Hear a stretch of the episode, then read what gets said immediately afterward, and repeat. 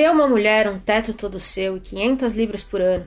Deixe que ela diga o que lhe passa na cabeça e deixe de fora metade do que ela hoje inclui, e ela escreverá um livro melhor algum dia. Foi com essa frase que Virginia Woolf escancarou as diferenças de oportunidades entre homens e mulheres na sociedade de sua época. Por que os homens tinham o mundo a seus pés, enquanto as mulheres eram privadas de praticamente tudo? Enquanto aos homens era possível escrever grandes clássicos da literatura, às mulheres nem o acesso a bibliotecas era permitido, a não ser que acompanhadas por um homem, é claro. Mas isso era apenas um fragmento da mente de Virginia. Sua obra, que se mesclava à sua vida, refletia a vontade de uma nova concepção de mundo, uma em que os limites impostos pela sociedade dos homens evaporassem e que a liberdade de ser quem se é fosse plena. E é por isso que ela é imprescindível em nossos tempos. Neste episódio, entrevistamos Ana Carolina Mesquita, tradutora, editora e doutora em teoria literária, e Maggie Hum, autora e professora emérita de estudos culturais na University of East London. Este é o Greycast. Eu sou Patrícia Quatarolo. E eu sou Pedro Nogueira. Bora!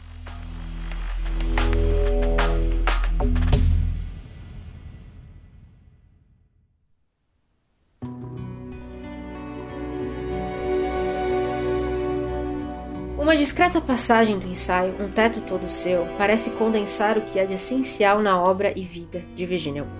Ele diz: Eu é apenas um termo prático para alguém que não tem existência real. Quando abrimos qualquer um de seus livros, é exatamente isso que nos acontece. Deixamos de existir e nos tornamos algo novo.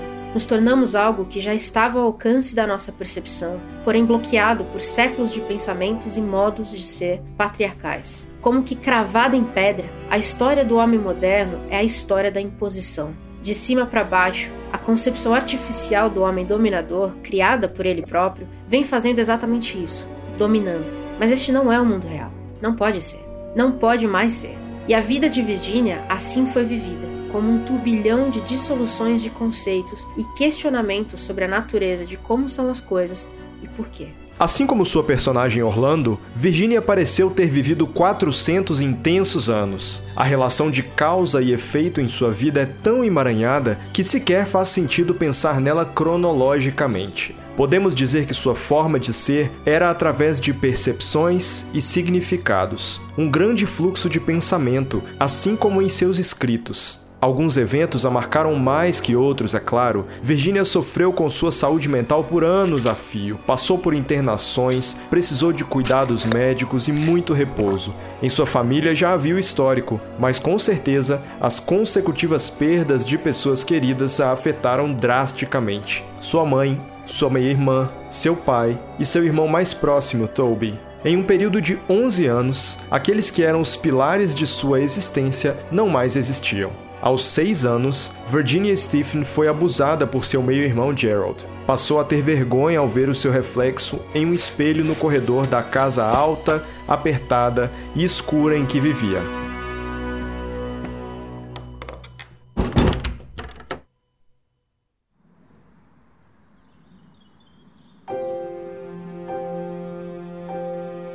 Hyde Park Gate. Virginia vivia ali com seus pais, três irmãos e quatro meio-irmãos. O lar, se é que se podia chamar assim, era claustrofóbico e funesto. Tanto sua mãe quanto seu pai morreram ali com anos de diferença. Era um ambiente de turbulência emocional crônica e também uma metáfora para a desintegração de sua vida em fragmentos estilhaçados. Foi apenas com a morte do pai que ela se sentiu livre. Disse ela em seu diário.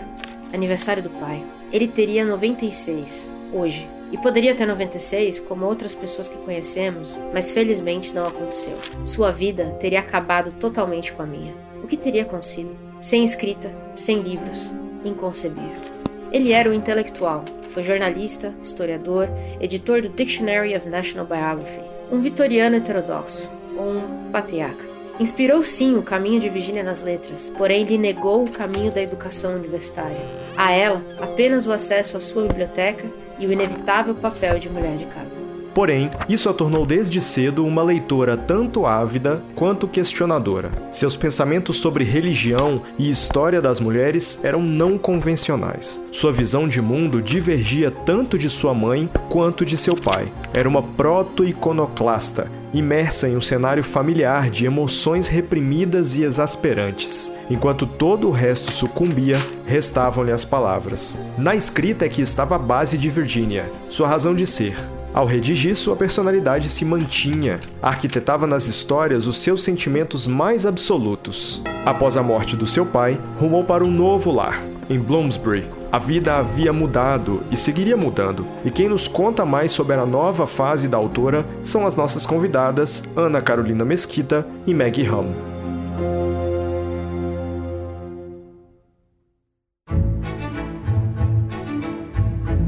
Acho isso muito marcante. As casas estão muito presentes na literatura dela, não só na vida, né, como na literatura dela.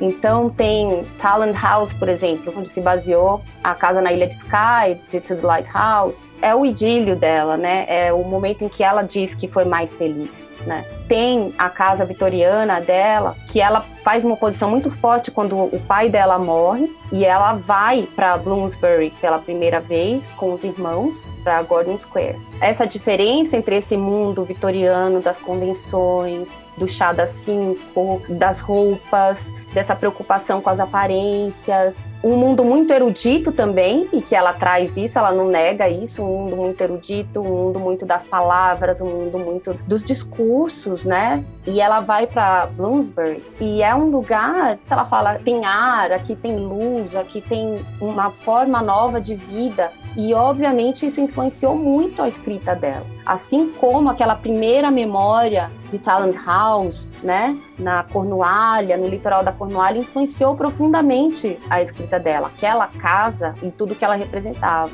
Então, as casas importam nesse sentido de serem quase como materialidades de épocas e de formas de pensamento. Então, Bloomsbury era essa expansão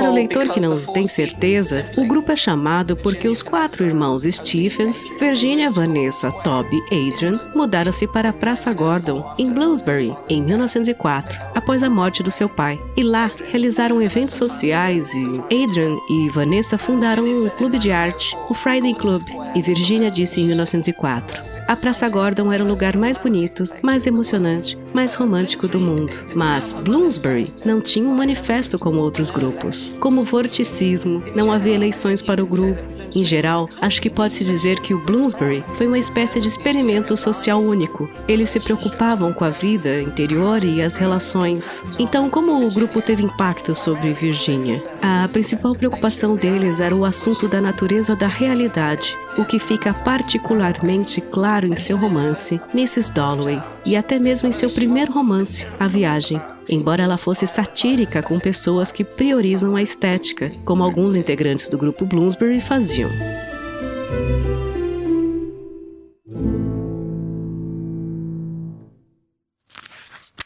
Trecho de The Voyage Out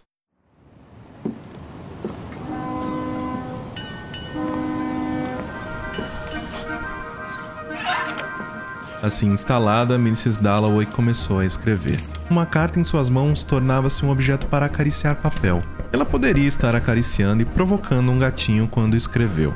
Imagine-nos, querida, embarcando no mais esquisito navio em que possa pensar. Não é tanto o navio, mas as pessoas? A gente encontra tipos bem esquisitos quando viaja. Devo dizer que acho isso imensamente divertido.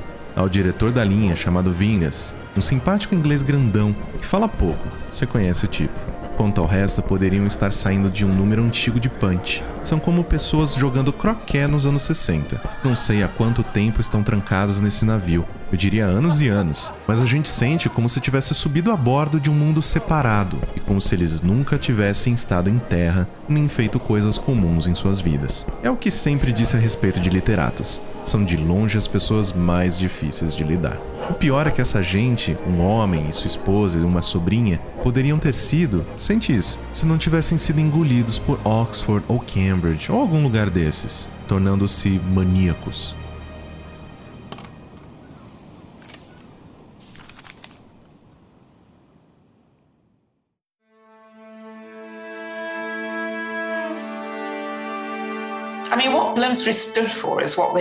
Quero dizer, o que Bloomsbury representava é o que eles eram e o que faziam. Os membros do grupo representavam a civilização em seu sentido mais amplo: liberdade, arte, paz, sociedade. E.M. Foster chegou a dizer que Bloomsbury foi o único movimento genuíno da civilização inglesa. Mas acho que o que Wolfe acrescentou a tudo isso e o que está em seu trabalho é a forma como ela estendeu essas coisas aos direitos e liberdades da mulher. E gosto de argumentar que suas posições anti-autoritárias, que é uma parte essencial do seu modernismo, acho que é o que a torna uma escritura modernista. E fora um outro aspecto de Bloomsbury que eles tentavam romper mesmo, não como um projeto, né? Porque quando a gente fala em grupo de Bloomsbury, a gente pensa que é um projeto, né? Quase como um, um tratado, que eles tinham uma coisa muito definida do que queriam. Era um grupo de amigos, né? Que se reuniam, apesar de diferentes, tinha crítico de arte, tinha escritor, tinha sociólogo. Apesar de diferentes, eles tinham primeiro o afeto e segundo uma forma de enxergar o mundo semelhante no sentido de essas formas antigas de se pensar não cabem mais no que a gente vive. Então, acho que isso era muito marcante. Não querer mais estar junto das convenções, querer achar uma nova forma. Por mais que achar uma nova forma fosse falho, fosse contraditório, fosse passível de críticas, mas estava ali no cerne daquele grupo, eu acho, em tudo que eles discutiam. Então, trazer essa tradição, trazer esse passado, não para reverenciá-lo, mas para, a partir dali, fazer o seu próprio.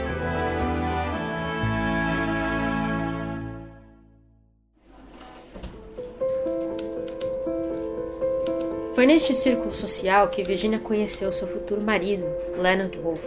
Neste momento, ela ainda não era uma escritora profissional. Faltava-lhe desenvolver as nuances do ofício. E foi trabalhando no suplemento feminino do Guardian que pôde afinar a sua construção textual e experimentar diferentes frases, ritmos e gêneros. Precisou se disciplinar nos prazos, no polimento para a publicação e na finalização. Mas o Guardian era um jornal para o alto claro da igreja e Virginia era de pensamento livre e possuía uma herança ateísta. Foi um aprendizado longo e difícil que passava por aprovações e questionamentos de terceiros sobre seus textos, porém isso refinou sua mentalidade autônoma e de experimentação literária em seus projetos pessoais. No Times Literary Supplement, ela percebeu que as convenções de revisão textual tendem a ser confinantes e que as palavras são usadas para construir e manter privilégios. Durante esse tempo, percebeu que precisava tolerar quando seu trabalho era alterado pelos homens que tinham poder sobre ele, mas sua ficção era formalmente experimental. Virginia, sobre o seu próprio domínio, não mais conseguia escrever sem quebrar convenções estilísticas de narração e gênero. A Dialogue upon Mount Pentelicus é uma mistura de ensaio, sátira, diário de viagem e conto, por exemplo. Já Memoirs of a Novelist é uma biografia ficcional e uma meditação sobre a biografia. Foram anos em que ela pôde desenvolver tanto o convencional quanto o essencialmente autoral. Foi já casada com Leonard Wolfe que eles mudaram seu destino. Assim como Virginia, Leonard era um escritor e foi ao passar em frente a uma vitrine com uma impressora de pequeno porte que eles decidiram ter os seus próprios meios de produção. Até então, ela vivia à mercê da editora de seu meio-irmão Gerald, o mesmo que abusara, mas agora não mais. Agora, ela era sócia da Hogarth Press, ao lado de Leonard. A própria Virginia disse em seu diário: Estaria chegando a hora em que poderei encarar a leitura dos meus próprios escritos sem corar, nem tremer e sem desejar me esconder? Também disse ser a única mulher na Inglaterra livre para escrever o que lhe agradasse. Com o tempo, a editora cresceu e eles eventualmente se tornaram os editores da tradução autorizada para o inglês dos escritos de Sigmund Freud. A liberdade editorial era total e imprescindível para eles.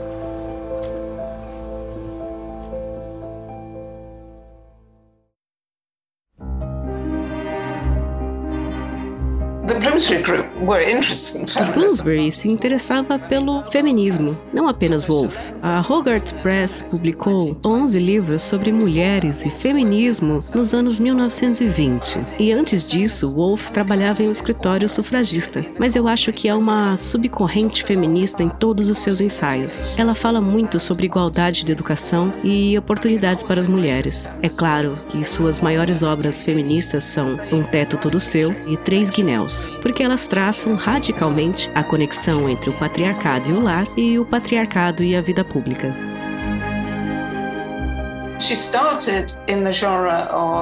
Ela começou no gênero de ensaio. Ela começou a ser revisora e foi lá que ela lapidou sua voz com mais de 500 peças. Mas acho que ela começa uma nova forma para um novo romance com O Quarto de Jacob. Esse é o segundo de seus romances. E de certa forma você poderia argumentar que é uma mistura híbrida de romance, mas também ensaio de alguma forma, em termos de que Jacob está dizendo. Wolff chamou de As Ondas um poema de teatro e é muito lírico, e claro que Wolff elogia a poesia. Em um quarto próprio é uma espécie de gênero mais elevado. E então, The Pargenters seria um gênero experimental, seria um romance de ensaio, mas depois ela abandonou a ideia e mudou a parte do romance para Os Anos, e a parte do ensaio para Três Guinéus. Mas Três Guinéus em si é um livro epistolar. Você sabe, tem a forma de três cartas. Não é apenas um ensaio direto, e mesmo o último romance, Entre os Atos, tem um recital no romance, e não é um romance pastoral inglês em absoluto. É algo novo.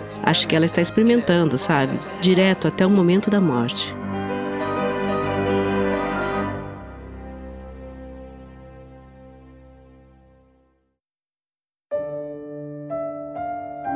Virginia era uma escritora cuja vida ela não se dissociava da obra dela, né? Então ela sabia, ela tentava trazer o máximo de vida para a arte, né? A vida dela é de suma importância, apesar de todas as contradições que ela tem em relação a isso, né? Ela achava que ela deveria ser mais impessoal, que era um ideal modernista, né? Mais masculino, de um modernista mais masculino, que não deveria se colocar tanto, mas estava sempre continuamente se colocando. E sim, tem um momento, inclusive, um dos últimos livros dela, que é o esboço do passado, em que ela vai falar especificamente sobre isso, né? Ela compara isso a um processo psicanalítico, segundo o ponto de vista dela.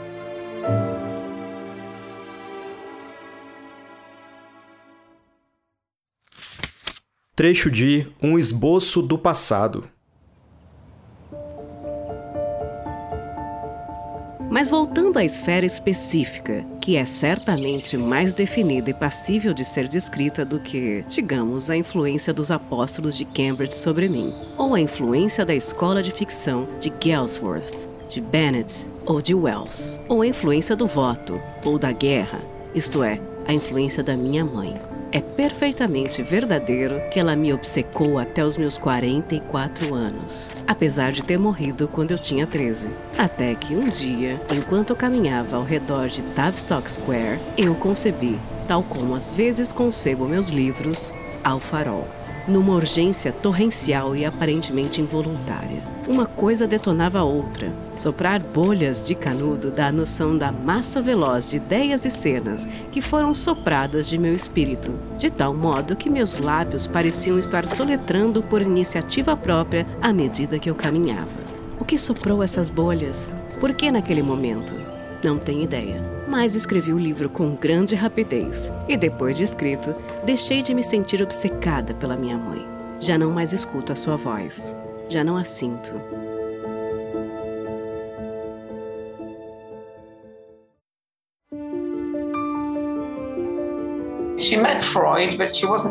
Ela conheceu Freud, mas não ficou muito impressionada. Acho que se pode dizer que ela se envolveu com o tema do inconsciente durante todo o seu trabalho. E como você diz, ela pode ter aprendido isso com a literatura russa. A editora Hogarth publicou oito traduções russas em seus primeiros anos, e foram feitas por essa imigrante russa, Kotelyansky. E Wolff aprendeu russo, em seu ensaio Ficção Moderna, de 1925. Então, no meio da sua carreira, ela elogiou a inconclusão exclusividade da mente russa. E eu acho que o senso de abertura está em toda a sua ficção, desde o quarto de Jacob até o último trabalho, Entre os Atos.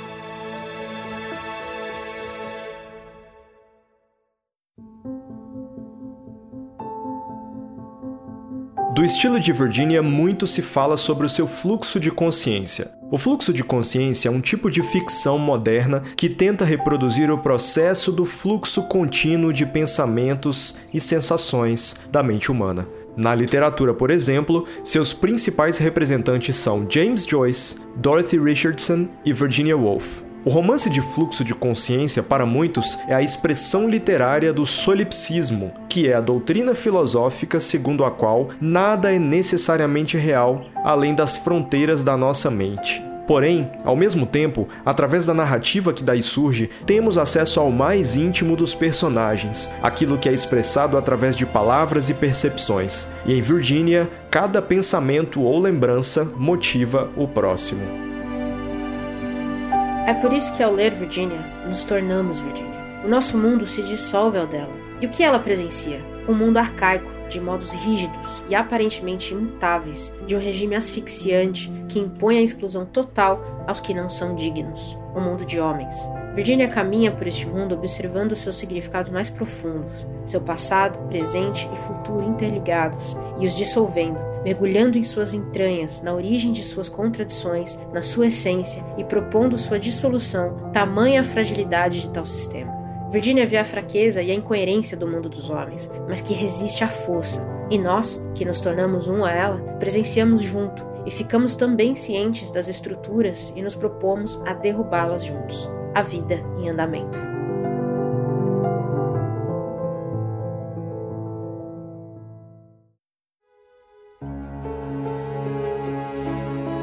Eu acho que a preocupação dela era uma preocupação de duas frentes, eu acho. Uma que era estética mesmo, que era literária, como eu vou representar o mundo, de que maneira eu vou representar o mundo, qual seria a melhor maneira de me representar o mundo. Porque até então ela vinha de uma herança realista, que já estava se quebrando, mas enfim, uma herança realista, vitoriana, em que os fatos eram colocados ordenadamente, uma causa e efeito, isso leva aquilo, as descrições muito bem amarradas. E ela observava o mundo mundo, como tantos da sua época, né? ela não foi a única, e percebia, principalmente depois da Primeira Guerra, que isso não condizia, que as coisas não eram dessa maneira, que não somos um só, que não existe muita lógica, às vezes somos contraditórios, e quis trazer isso tudo, né? Então, talvez isso que apareça para nós como fragmentado seja a única maneira de narrar depois da guerra. Como se pode fazer uma junção clara de causa e efeito quando tudo implodiu, né? Quando só restaram mesmo fragmentos. O que você faz depois disso? Como se narra depois disso? Né? Então, acho que essa problematização era o que estava mais na frente da obra dela, em maior ou menor grau. Como eu consigo narrar? Como eu consigo representar o mundo, sendo que o mundo é, em última análise, inapreensível.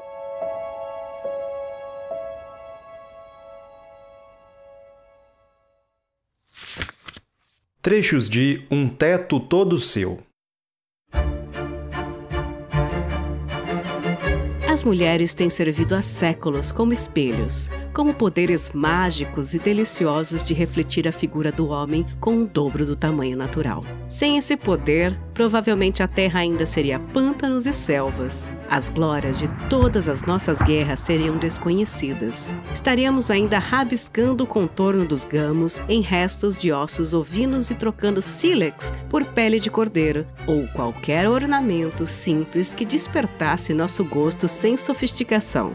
Super-homens e dedos do destino nunca teriam existido. O Tsar e o Kaiser nunca teriam usado coroa nem a teriam perdido. É por isso que tanto Napoleão quanto Mussolini insistiam tão enfaticamente na inferioridade das mulheres, pois se elas não fossem inferiores, eles deixariam de crescer. Como ele continuará a fazer julgamentos, civilizar nativos, criar leis, escrever livros, vestir-se bem e discursar em banquetes, a menos que consiga ver a si mesmo no café da manhã e no jantar com pelo menos o dobro do tamanho que realmente tem? De fato, se a mulher não existisse a não ser na ficção escrita por homens, era de se imaginar que ela fosse uma pessoa de maior importância, muito variada, heróica e cruel, esplêndida e sórdida, infinitamente bela e horrenda ao extremo, tão grandiosa como um homem, para alguns até mais grandiosa. Mas isso é a mulher na ficção. Na vida real, ela era trancada, espancada e jogada de um lado para o outro. Era escrava de qualquer garoto cujos pais lhe enfiassem um anel no dedo. Algumas das palavras mais inspiradas, alguns dos pensamentos mais profundos da literatura vieram dos seus lábios. Na vida real, ela pouco conseguia ler, mal conseguia soletrar, e era propriedade do marido.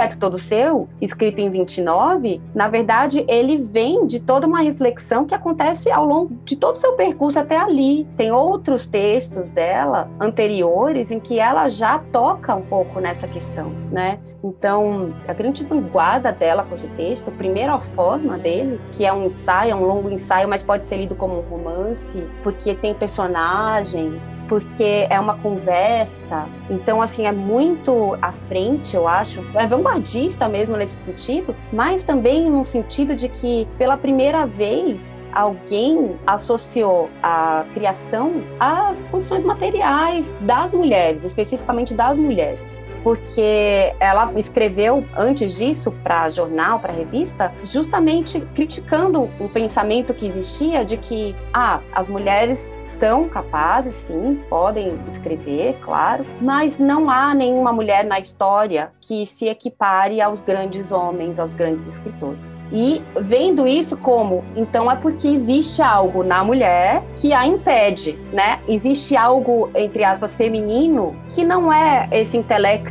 agudo do homem. E o que ela fala, sim, as mulheres não foram à escola porque elas tinham que ficar em casa cuidando da casa, as mulheres tinham que parir toda a humanidade nas palavras dela, e isso não é uma tarefa simples. Então você precisa abdicar do seu próprio tempo, você precisa de tempo para escrever, você precisa de tranquilidade para escrever e precisa de condições materiais. Você precisa das suas 500 libras por ano se você deseja escrever ficção. Então ela fala, não é à toa que muitas mulheres foram para a literatura quando puderam, porque o papel é barato, ela fala. A tinta é barata. É outra coisa você ser uma pintora, ou é outra coisa você fazer algo que vai te exigir um dinheiro maior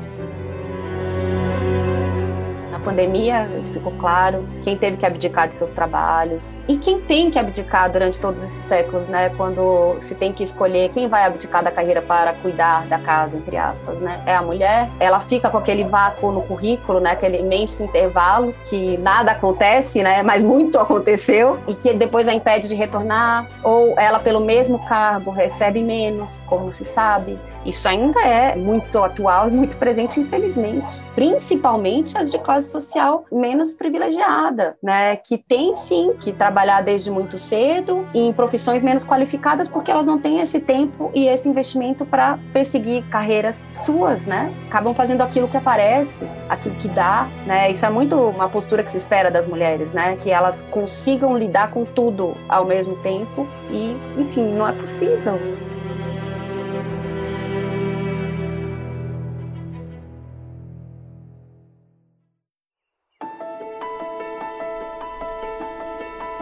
A afeição de Virginia por Leonard não era sexual. Ela o havia alertado disso antes de se casarem, mas Leonard cultivava esperanças de que isso mudasse. Então Virginia conhece Vita Sackville West, na época autora de dois romances. Ela era casada com um diplomata e ambos tinham dois filhos juntos. Ela era lésbica e ele gay. A relação de companheirismo dos dois fascinou Virginia. Após passarem alguns dias juntas, elas se apaixonaram. Eventualmente, Vita teve de acompanhar seu marido para Pérsia, e a relação dela se deu por cartas. Mas com o passar do tempo, a vida tomou outros rumos. E inspirada na sua atração pela ancestralidade de Vita, Virginia escreveu sua obra Orlando, uma biografia sobre um personagem que vive através dos séculos e mudanças de gênero.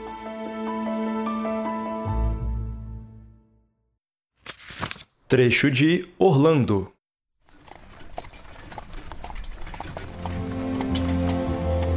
E esta é a última praga que poderei rogar, pensou, antes de pôr os pés no solo inglês. Não serei capaz de quebrar a cabeça de um homem, nem dizer-lhe que mente até os dentes, nem desembainhar minha espada e transpassá-lo, nem sentar entre meus pares, nem usar uma coroa, nem andar em procissão, nem condenar um homem à morte, nem comandar um exército, nem exibir-me um corcel pelo Whitehall, nem usar 72 diferentes medalhas no peito. Tudo o que posso fazer quando pisar no solo inglês é servir chá e perguntar aos meus senhores como eles o preferem: com açúcar, com creme?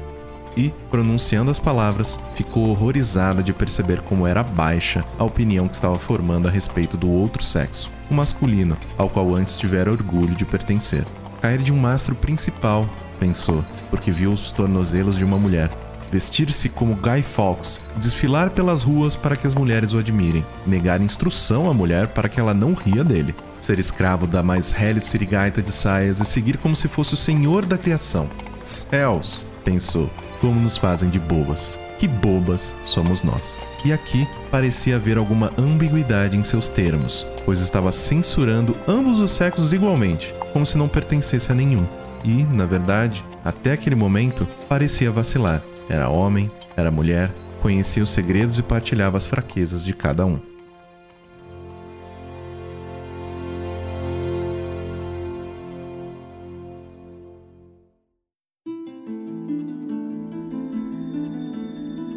Orlando, na verdade, a gente pensa né, sobre ah, oposições, as diferenças entre homens e mulheres. Mas o que a Virginia Woolf, no meu ponto de vista, estava fazendo nesse romance era bagunçar exatamente isso tudo. Então, por exemplo, quando Orlando se torna mulher, ela se veste de homem e ela procura mulheres, né, vestida de homem. Então, assim, ela completamente bagunça todas essas categorias daquilo que seja o que é ser feminino, o que é ser masculino, o que é o desejo desejo, né, que não passa por nada disso. E ao mesmo tempo o que eu acho que ela traz de muito profundo é o humano, independente de gênero, independente de classe social, aquilo que é o humano, porque o Orlando, a Orlando, quando muda de gênero, ela fala, ela narra lá no livro, ele continua, ela continua exatamente igual, tanto que ninguém estranha aquela mudança. As pessoas reconhecem Orlando como continuando sendo Orlando. Só que, apesar de ninguém estranhar a mudança e tudo mais, quando ela volta para o seu castelo, a ela ela é negado o castelo porque ela é mulher. Agora ela é mulher, então ela não pode mais ser herdeira. Então, essa hipocrisia, né, de o que que significa, qual é o peso para ser uma mulher? Então, ao mesmo tempo tem isso, ela está brincando, ela está jogando com as convenções daquilo que é o limite do biográfico e o limite do ficcional, que também é uma interseção de gêneros, só que gêneros literários. O que cabe, o que compreende cada um, está em discussão ali também. Como é que eu posso fazer uma biografia se eu falo de uma pessoa que viveu 400 anos? e que continua vivendo, porque quando o livro acaba, fala assim, agora é o momento presente. Subentende-se que vai continuar. Acaba quando o livro é publicado, né? Na data em que o livro iria sair da gráfica. Mas subentende-se que Orlando continua viver, que talvez continue viva até hoje. Se é que não mudou de novo para homem, será que aconteceu com Orlando? Então, é muito interessante tudo isso que ela faz, né, no Orlando essa quebra dessas convenções daquilo que é próprio de homem ou de mulher, ela é feita de uma maneira não a marcar novamente diferenças, mas a borrar ao extremo, ao máximo que ela conseguia essas diferenças. Porque o Orlando no início, quando era homem, era também, ela fala que tinha feições femininas, ela fala que tinha uma delicadeza. Então ela tá borrando, não existe o puramente masculino nem o puramente feminino. O seu romance, Orlando, é citado em uma ampla gama de áreas. Por exemplo, campanhas transgêneros, nos escritos LGBTQ+, na arte e no mundo da moda. Há uma coleção inteira do King Jones para a FEM desse ano, que é dedicada ao romance de Wolf Orlando. E no ano passado, 2020, a Givenchy e o Museu Metropolitano de Artes e Exposição e o baile Met Gala foram sobre Orlando. Portanto, Wolf está absolutamente em toda parte.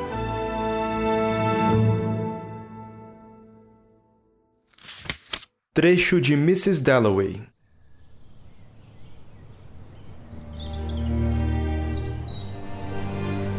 Mrs. Dalloway disse que ela mesma iria comprar as flores. Afinal, Lucy tinha muito o que fazer. As portas seriam tiradas das dobradiças. Logo mais chegaria o pessoal da Rampelmeyer. Além disso, pensou Clarissa Dalloway, que manhã maravilhosa tão fresca como se feita de propósito para crianças na praia. Que farra, que mergulho! Sempre se sentir assim quando, com um leve rangido das dobradiças, que ainda podia ouvir, escancarava as portas envidraçadas e mergulhava ao ar livre em Borton. Um frescor, uma tranquilidade, um ar mais parado do que agora, claro, mas era assim no início da manhã. Como o quebrar de uma onda, o beijo de uma onda, frio e cortante, e, contudo, para a jovem de 18 anos que era então, solene, sentindo, em seu caso, parada na soleira, que algo horrível estava prestes a acontecer. Contemplando as flores, as árvores das quais se desprendia sinuoso vapor e as gralhas que remontavam, que se precipitavam, imóvel ali de pé a contemplar até ouvir a voz de Peter Walsh, meditando entre as verduras? Terá sido isso? Eu prefiro as pessoas às couves. Foi isso mesmo? Ele deve ter dito isso no café da manhã, numa ocasião em que ela saíra para o terraço. Peter Walsh. Estava para chegar da Índia um dia desses, em junho ou julho, nem se lembrava mais. As cartas dele eram terrivelmente maçantes. Só se salvavam suas tiradas, seus olhos, seu canivete, seu sorriso, sua rabugice e, enquanto milhões de coisas haviam desaparecido para sempre, Que curioso isso, algumas tiradas, como aquela a respeito de Coves.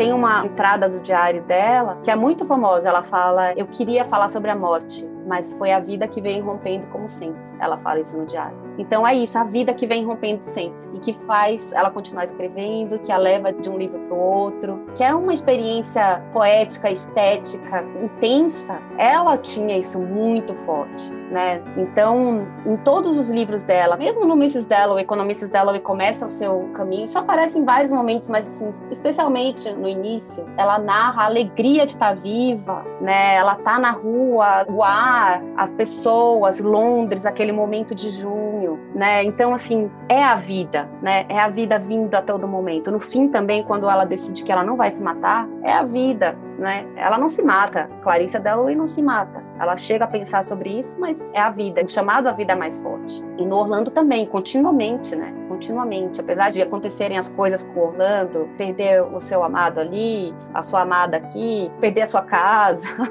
o que seja, ela continua em movimento, né? Ele continua em movimento. Então, eu acho isso muito interessante.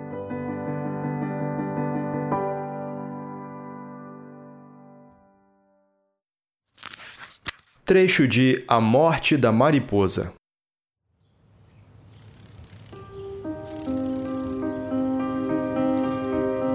A mesma energia que inspirou as gralhas, os lavradores, os cavalos e até parece os estreitos declives de superfície nua fazia a mariposa rodopiar de um lado para o outro dos limites do vidro da janela. Não era possível deixar de observá-la. Qualquer um sentiria, na verdade, um estranho sentimento de piedade por ela. Naquela manhã, as possibilidades de prazer pareciam tão enormes e variadas que ter apenas uma parte da vida de uma mariposa e nela um dia de mariposa parecia um destino difícil, e o seu entusiasmo em aproveitar suas magras oportunidades ao máximo, patético.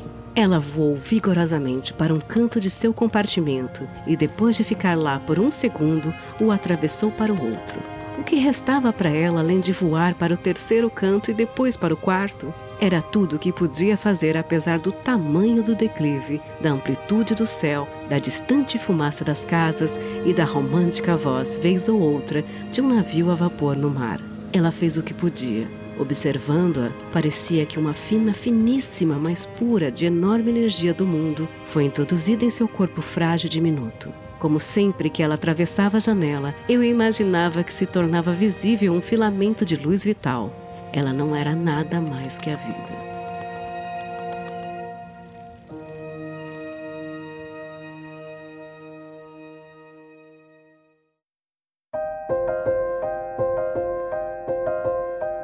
A Segunda Guerra Mundial. Ela está em Mount House, a casa dela de campo, ela está lá escrevendo, vem uma mariposa, começa a se debater na janela, ela começa a observar a mariposa e começa a pensar, né? Fala quanta vida dentro dessa mariposa. Ela não passava de vida, ela era apenas vida, né? E uma simples mariposa, e ainda mais uma mariposa diurna, ela fala. Nem, nem uma mariposa noturna, que é dentro da categoria das mariposas, está lá no último, né? Porque não é propriamente uma mariposa, não é propriamente uma borboleta, é uma mariposa diurna. Então já começa a ser wolfiano desde aí, né? Essas interseções que eu falei, que ela sempre vai fazer, né? Em tudo, em maior ou menor grau, mas sempre brincando com essa ideia das prestas, daquilo que é e não é, ou daquilo que é e não é ao mesmo tempo. Então já começa com essa mariposa diurna. E a mariposa começa a se debater na vidraz, ela fica piedada, ela pensa nisso, né? Quanta vida, a vida que eu vejo aqui fora nos campos, com os cavalos, que as pessoas estão arando o campo, a onda de vida que eu sinto, vida esse dia de verão,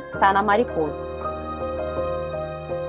E a mariposa, de repente, ela se enrijece, ela vê que a mariposa está no fim da sua vida e ela morre. E ela compara aquilo, né? Ela fala assim, um único parágrafo, né? Como nós também, cidades podem ser subjugadas, né? Então ela faz uma referência enviesada ao que estava acontecendo. Mas a morte da mariposa é menos sobre a morte da mariposa e sim sobre o desejo da mariposa de lutar até o fim. A mariposa ela não se rende. É até o fim, ela dança na vidraça. Ela não desiste ela fala, apesar dessa força maior, a gente pode ver essa força maior como a própria morte que chega, ou como a guerra, ou como uma tragédia, ou como quer que seja, que vai nos subjugar em um momento, não há a possibilidade de desistir, né? Essa possibilidade não há, porque a mariposa é pura vida, né? Então, essa constatação eu acho magnífica. Né? Então, a morte da mariposa, na verdade, não é a morte, é essa resistência, né? essa possibilidade de resistir, que é a vida, que luta até o fim, né? para continuar existindo,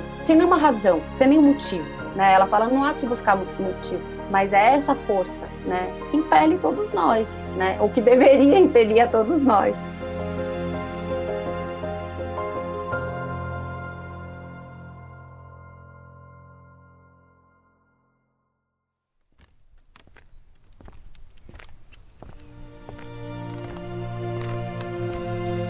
Ao longo da vida, Virginia sofreu muito com seus colapsos mentais. As mortes em sua vida, os abusos, as eventuais dificuldades financeiras, as publicações de seus livros, as guerras mundiais. A sua saúde era custosa e as constantes internações, além de atrapalhar a sua carreira literária, a privavam de desfrutar de sua renda. Virginia não conseguia mais se concentrar, não conseguia mais ler nem escrever.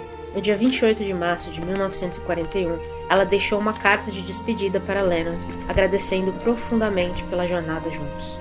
Eu devo toda a felicidade da minha vida a você, disse. E então pegou sua bengala, desceu ao rio Ouse para nunca mais voltar.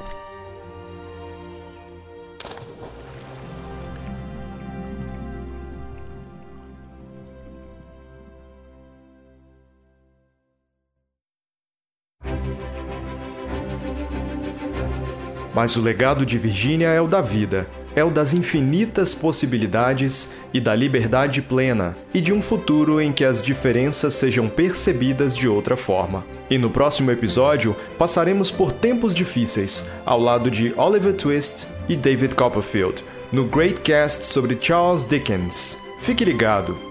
O Greycast é produzido pela Embaixada Britânica no Brasil, com apoio do British Council e Maremoto Podcasts. Roteiro e pesquisa com Rodrigo Batista e Júlia Maia. Supervisão de André Oliveira. As vozes dos trechos dramáticos são de Caio Corraine e Adriana Sanches. Toda a série conta com o apoio de produção de Jéssica Marques, Giovanna Lobato, Ana Clara Nascimento e Marina Reis. A edição e ambientação são de Caio Corraine e Tamires Pistoresi. Eu sou Patrícia Quartarolo. E eu sou Pedro Nogueira. Até a próxima. Bye!